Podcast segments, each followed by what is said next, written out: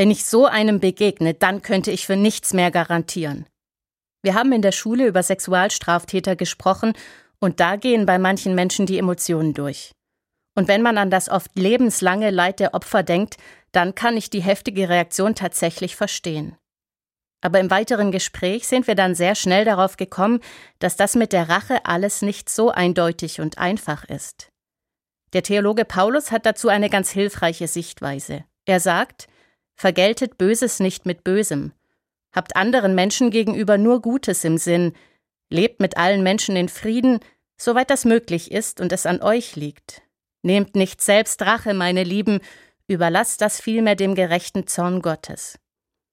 Paulus hat viel erlebt, er hat die Abgründe der Menschen gut gekannt und er hat gewusst, was Menschen in emotionalen Momenten sagen und denken können.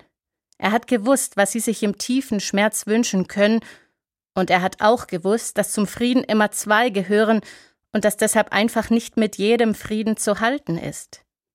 Ich glaube, Paulus ist klar gewesen, dass Rachegedanken und der Wunsch nach Vergeltung Menschen krank machen können.